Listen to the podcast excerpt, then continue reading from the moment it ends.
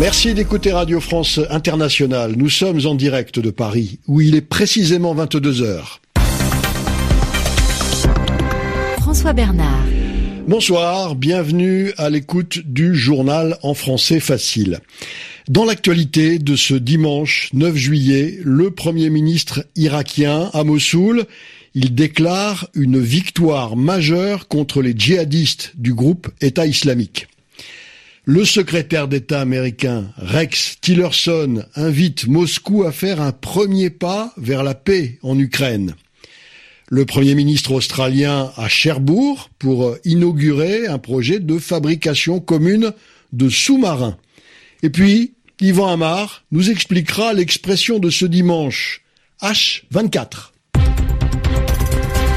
Le journal. Le journal. En français facile.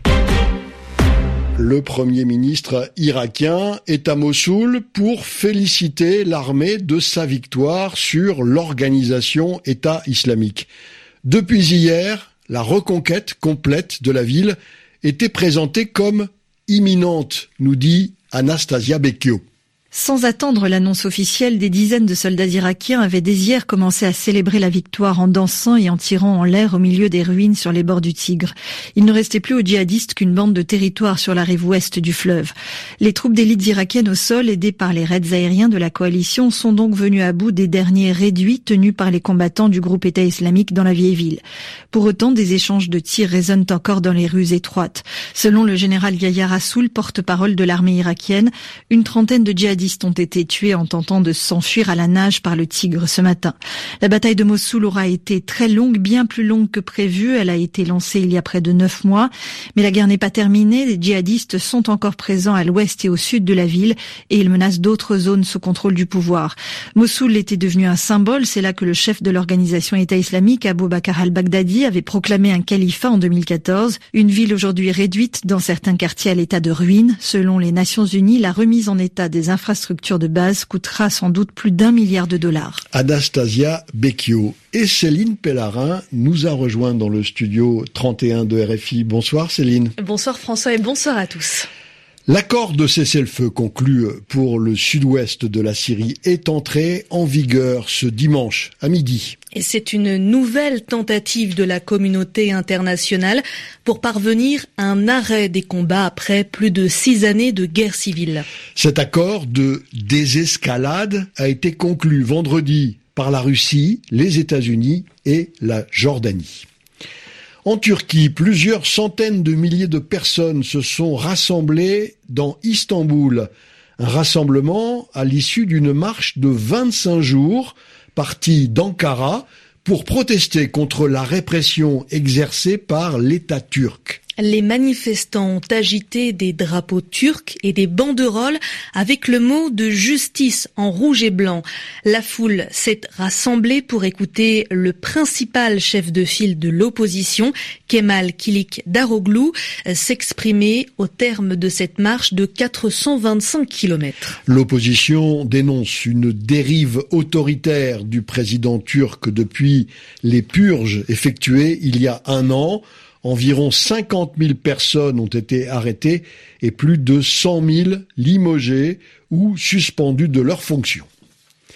À propos de l'Ukraine, le secrétaire d'État américain Rex Tillerson a appelé la Russie à faire le premier pas en faveur de la désescalade dans l'est du pays. cela fait plus de trois ans que l'Ukraine est le théâtre d'un conflit meurtrier. Le diplomate américain a rappelé que les sanctions visant la Russie resteraient en place tant que Moscou ne change pas d'attitude. Écoutez, Rex Tillerson. J'ai été très clair dans mes échanges avec les responsables russes à plusieurs reprises. Il est nécessaire pour la Russie de faire le premier pas en direction de la désescalade de la situation dans l'est de l'Ukraine. En particulier en faisant respecter le cessez-le-feu, en retirant les armes lourdes et en donnant la possibilité aux observateurs de l'OSCE de mener à bien leur mission. Nous sommes déçus par l'absence de progrès des accords de Minsk. Nous appelons la Russie à honorer ses engagements dans le cadre de ces accords et a usé de son influence sur les séparatistes dans une région qu'il contrôle complètement. Nous appelons une nouvelle fois les Russes à intervenir auprès des séparatistes auxquels ils font confiance pour qu'ils mettent fin à la violence qui sévit dans l'est de l'Ukraine. Le secrétaire d'État américain Rex Tillerson, traduit par Benoît de Solmignac. RFI, il est 22h et 5 minutes à Paris.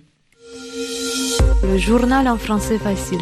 Au Venezuela, la sortie de prison inattendue ce samedi de Leopoldo Lopez, l'une des figures de l'opposition, désormais assigné à résidence, n'a pas eu l'effet escompté par les autorités. Cette semi-libération, puisque désormais Leopoldo Lopez doit porter un bracelet électronique, devait permettre de calmer les ardeurs d'une population qui manifeste quotidiennement depuis plus de trois mois. Ce dimanche, des manifestations sont prévues dans tout le pays avec notamment une grande marche convoquée à Caracas.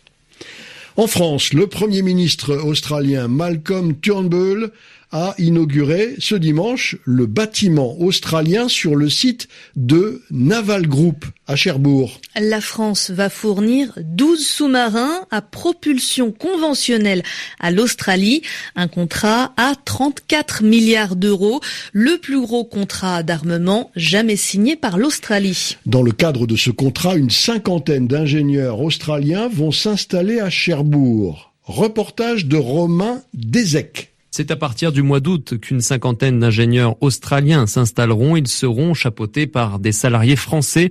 Alain Morvan, le directeur du site. Les équipes de conception vont travailler vraiment sur la partie euh, design, toutes les technologies, l'ensemble des fonctionnements, les systèmes, pour être bien calés sur les attentes du client, pour fournir un bateau qui soit bien sûr le, le meilleur possible. C'est la plus grosse commande militaire jamais réalisée par l'Australie. La France porte donc une responsabilité, pas seulement au vu du montant, 34 milliards d'euros.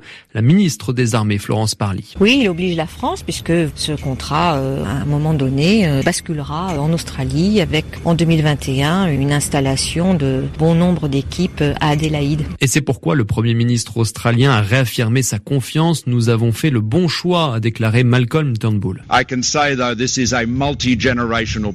J'estime que c'est un projet multigénérationnel. 50 Australiens vont travailler ici et s'assurer du transfert de compétences. Ces Australiens pourront transmettre leurs connaissances aux jeunes ingénieurs, aux officiers qui débuteront, eux, leur carrière. Et c'est ce qui nous donnera la capacité souveraine de protéger notre pays. La mise en service des premiers sous-marins est attendue pour 2030. Romain Desec à Cherbourg, France Bleu pour RFI. 22h08, l'heure de retrouver pour l'expression de la semaine Yvan Amar. À propos du festival de pop culture qui se tient à Tunis, RFI nous parle de ces geeks, c'est-à-dire de ces passionnés d'informatique, de nouvelles technologies, qui sont sur leur ordinateur H24 avec cette expression à la mode, récente, qu'on comprend facilement même si elle est un peu excessive, H24, c'est-à-dire 24 heures sur 24. Le H, c'est l'initiale du mot heure, bien sûr. Alors, on ne peut pas rester réveillé aussi longtemps, en tout cas pas tous les jours, mais on connaît cette dilatation du temps, c'est-à-dire cette manière de ne plus voir le temps qui passe quand on est collé à sa machine, on dort moins, euh, on oublie de manger, de dormir, et on a quelques formules, souvent empruntées à l'anglais, qui font penser à ces activités qui vous mangent, hein, 24-24, 7-7. On le dit aussi parfois. On reste ouvert, on travaille, 24-24, 7-7, sans s'arrêter, tout le temps, et tous les jours, tous les jours de la semaine, 7 jours sur 7. C'est bien ça, 7-7. Ce sont des expressions qui reprennent des images, qui existait avant, hein, et depuis longtemps, dans le même sens, on dit jour et nuit, hein, travailler jour et nuit, ça évoque la durée, mais aussi l'intensité. Hein. On a travaillé d'arrache-pied et sans discontinuer, c'est-à-dire sans s'arrêter. Là encore, c'est une expression qui peut être changée, prendre plusieurs formes, du matin au soir et du soir au matin. On souligne le manque de sommeil, l'absence de repos, et il n'y a plus rien d'anglais là-dedans. On se rappelle même quelques locutions anciennes qui parfois reprennent une certaine influence de l'Église. Cela montre bien leur ancienneté. On a dit souvent, on dit encore, pendant toute la sainte journée, c'est-à-dire sans même prendre le temps de s'interrompre pour euh, rendre grâce à Dieu ou célébrer la messe. Yvan Amar pour finir ce journal en français facile que vous pouvez retrouver à l'écrit et à l'audio sur notre site internet. Internet. Bonsoir à tous. Bonsoir à tous.